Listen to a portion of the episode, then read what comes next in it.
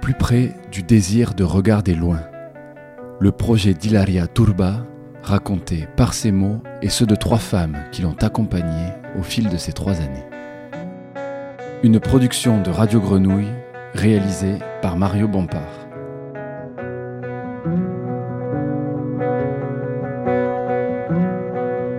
Hilaria, c'est une artiste, plasticienne, photographe qui euh, travaille sans cesse en relation avec les autres. Amandine Maître Jean, chargée de production aux F, scène nationale de Marseille. Qui va sans cesse à la rencontre euh, des habitants, des lieux, avec une spontanéité incroyable et une envie, une curiosité qui ne s'arrête jamais nommer pour Hilaria euh, le fait qu'elle fasse un projet participatif, c'est vraiment, euh, quand on voit Hilaria, c'est elle en fait, c'est sa personne, c'est cette envie de tout le temps rencontrer, écouter, découvrir les histoires, la vie, les lieux que les gens ont à lui raconter.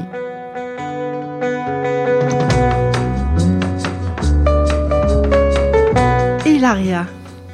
Hilaria, c'est pas une artiste comme les autres. Surtout pour moi qui habite ce quartier, je suis habitante avant tout. Zara Ada Atou, maîtresse de maison Osef côté jardin et animatrice culturelle. Elle participe aux ateliers du pain du désir et aux rencontres avec des groupes de femmes du quartier du Plan d'Ao. Il y a certains artistes, ils arrivent avec leurs projets, avec euh, qu'ils imposent un peu euh, sur les quartiers, alors que elle, elle est venue comme une personne elle a découvert le quartier. Elle a découvert ce four aussi, construit par euh, les gens du quartier. C'est une personne sensible, à l'écoute, magicienne presque. J'ai l'impression qu'elle ressent les choses de l'intérieur. Du coup, elle les transforme presque en désir. Les désirs des autres, elle les ressent. Elle essaie de les transformer en réalité. C'est cette écoute qui, je pense, que ça se transforme en, comment on peut dire ça? Elle est magicienne.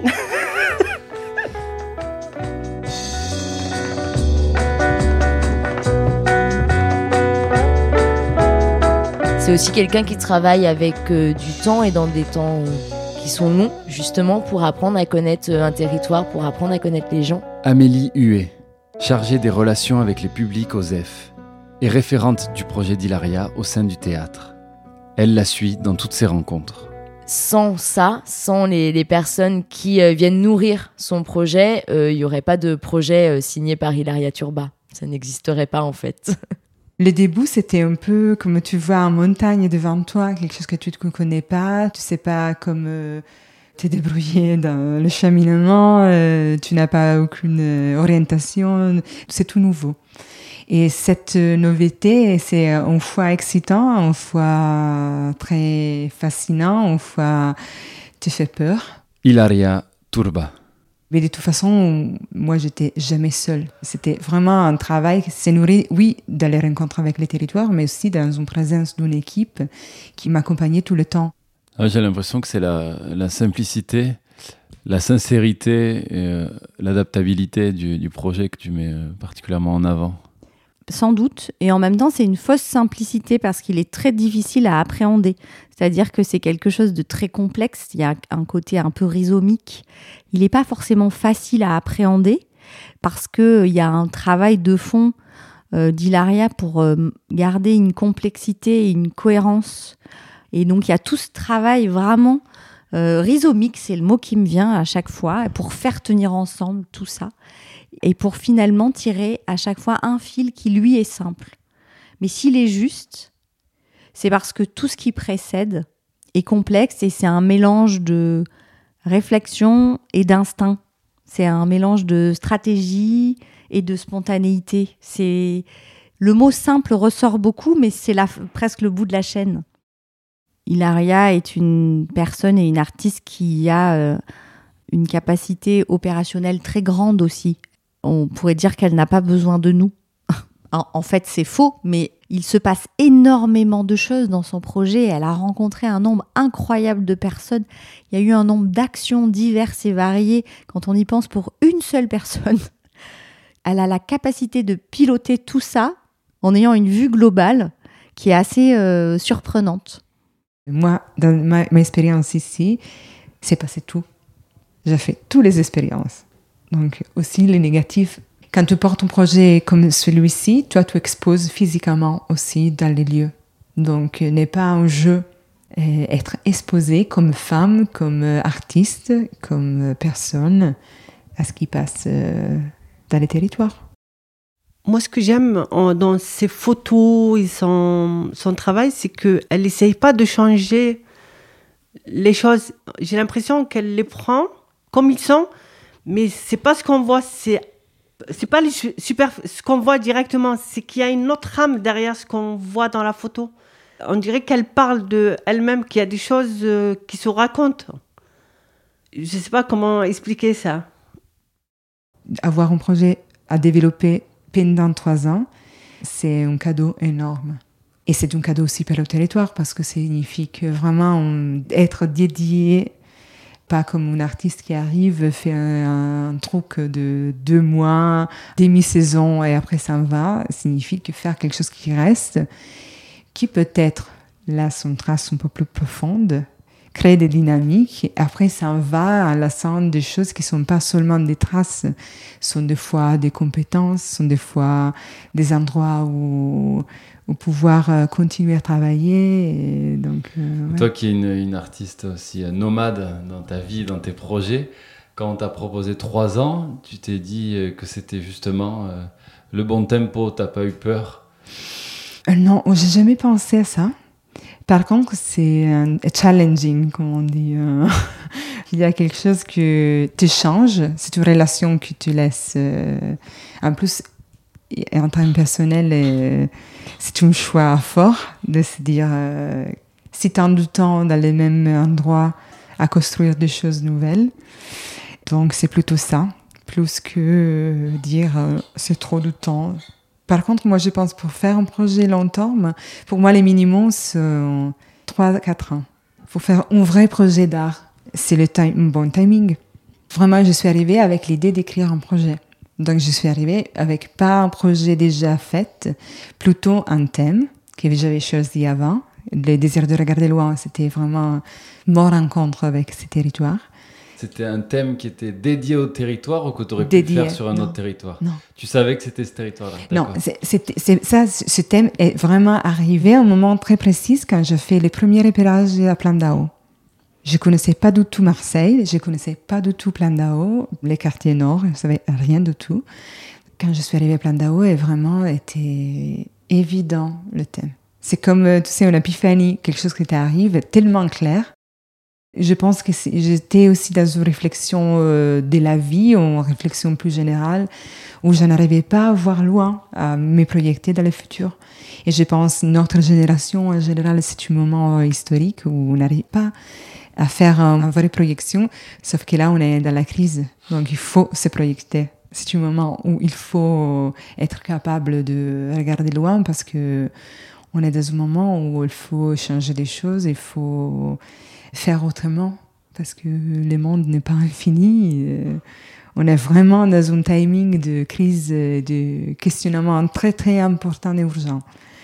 Et donc, le fait de faire, euh, de prendre ce projet, c'était aussi de dire, je ne vais pas raconter une histoire, je vais poser des questions, je vais poser une réflexion et je vais faire un récolte des désirs. Simple. Sa commissaire d'exposition, Émilie Girard, qui est directrice scientifique du MUSEM, elle dit qu'Hilaria, elle, elle remontre l'humanité derrière l'objet. Et ça marche aussi avec les désirs. Ça, c'est ce qui me touche beaucoup. Ça nous permet de voir euh, des tas de réalités, de choses racontées par les personnes rencontrées. Et en même temps, c'est complètement poétique. Ça ne retranche rien. Et en même temps, il y a une juste distance. Elle laisse son projet prendre des tas de formes au fil de ses rencontres. Par exemple, euh, elle travaille tout le temps sur le lien entre le passé et aujourd'hui. Et du coup, ça la conduit au CCR au Centre de conservation et de ressources du MUSEM. Et dans ses recherches, elle a trouvé des pains rituels. Et en même temps, elle avait trouvé ici aux Evgar Franche un four à pain et une pratique du pain. Et en fait, euh, elle a mêlé la recherche qu'elle a initiée, la rencontre fortuite de ces pains et la rencontre de ce four à pain, de Zara qui fabriquait du pain, etc. Et c'est devenu une des composantes les plus importantes du projet, euh, la fabrication des pains du désir. Donc c'est vraiment tout le temps euh, une composition vivante. Elle garde tout à fait sa ligne et son objectif et ce qu'elle veut creuser. Et en même temps, elle se laisse tout à fait, tout le temps, transformer par ce qu'il advient. Elle est très organique dans sa manière de, euh, de travailler. Elle se laisse, euh, rien n'est jamais figé. Au contraire, tout est toujours en train euh, d'être questionné, d'évoluer. Chaque petite ou grande chose qu'elle fait amène autre chose derrière. C'est quelque chose qui s'arrête jamais, en tout cas qui pourrait ne jamais, ne jamais s'arrêter. Quand elle est arrivée, la première des choses qu'on voit quand on arrive, c'est le four. Ce four imposant qui est là Hilaria, quand elle est arrivée ici, la première des choses, je pense, qu'elle a vu, c'était ça. Et l'histoire de ce four, d'où il vient les matériaux, parce que les matériaux, ils viennent aussi de, des usines Monnier qui sont en bas de Foresta. Il avait toute une histoire. Et je pense que c'est cette histoire qu'elle voulait raconter aussi, à travers son pain. Moi, j'ai vu des personnes qui faisaient les ateliers pendant au moins une demi-heure, elles ne parlaient pas. Et quand elles sortaient de l'atelier, elles nous disaient qu'elles étaient dans, ailleurs en faisant leur pain, elles étaient ailleurs, elles étaient délivrées de quelque chose parce qu'elles se relaxaient, elles essayaient. C'est toute une thérapie aussi, de travailler sa pâte. Il y a eu les ateliers avec, euh, avec Box. C'était les ateliers du regard au loin. Et donc, du coup, Box, c'est un club de boxe à la Busserine. Et du coup, on leur a proposé les ateliers Le regard au loin. Alors, Box, c'est. Euh, du coup, il y a des cours de boxe le soir. C'est très, très vivant. Il y a tous les âges, vraiment, des hommes, des femmes, des petites filles, des petits garçons. Les ateliers Le Regard au loin, normalement, c'était trois ateliers de trois heures. C'était très cadré comme ça. Évidemment, avec Rap Box, c'était euh, impossible de fonctionner comme ça parce que les gens venaient euh, pour leur plaisir, pour s'entraîner, pour euh, voilà, on c'était impossible de les inviter trois heures à partager un atelier les bloquer trois heures parmi toutes les autres choses de leur quotidien. Et donc, du coup, on a vraiment réinventé euh, et réadapté tout cet atelier-là et on a fini par faire des, euh, des permanences, vraiment, à Rap Box. Et ça a duré du coup très longtemps, parce que trois ateliers de trois heures, c'est rapide. Mais quand on fait des permanences, c'est beaucoup plus long. Je pense que dans le projet, c'est ma relation avec un groupe la plus forte. Par cette, ce temps de présence, mais aussi parce que euh, du coup, on y allait, personne nous attendait. Enfin, ils étaient au courant qu'on venait, mais euh, la vie continuait comme si on n'était pas là. Et en fait, au fur et à mesure, il y a vraiment une relation de confiance qui s'est installée. On faisait un peu partie euh, des murs pendant du coup plusieurs mois. Je me sentais à la maison en fait là-bas. Et quand j'allais à Box, c'était vraiment, euh, j'allais à la maison, je me sentais hyper bien. J'avais, je passais des soirées là-bas, je voulais plus partir quoi. Et Hilaria, c'était pareil. Le terme désir signifie que s'orienter sans étoile j'ai un peu étudié ce euh, mot étymologique, le significat étymologique.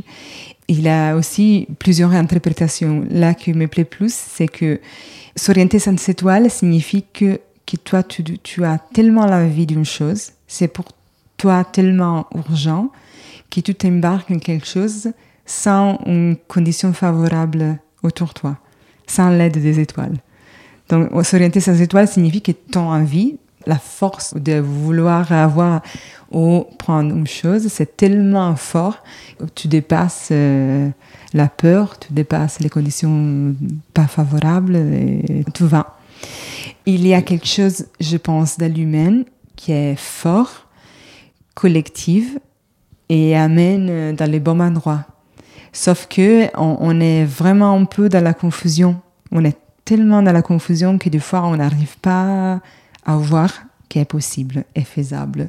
Aller vraiment loin.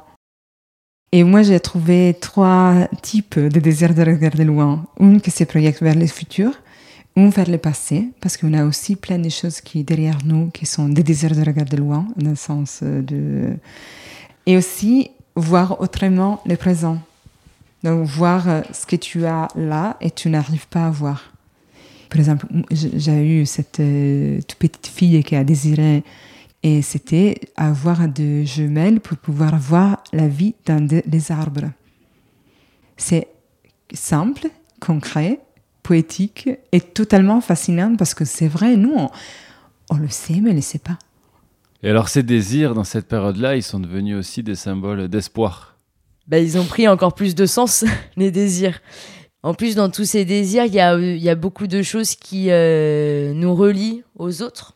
Et du coup, bah, forcément, hein, on le sait tous, on en avait encore plus besoin. Donc, euh, oui, tous ces désirs ont pris un sens plus fort, plus profond et plus nécessaire aussi. Plus le projet avançait, plus c'est devenu nécessaire et avec le Covid, c'est devenu encore plus évident. Oui, moi j'aimerais que euh, tout le monde puisse soit avoir les moyens, soit se donner les moyens d'accompagner euh, des projets comme ça sur du temps très très long. Parce que je trouve que dans euh, ce que ça crée entre les gens, en fait, il y a, y qu'il y a de plus fort, de, de plus beau et de plus humain aussi. Mais si seulement toute la société pouvait fonctionner comme le projet d'Hilaria fonctionne dans l'écoute de chacun et la bienveillance et l'empathie, ça serait euh, formidable. Ça serait le plus beau des mondes, je pense.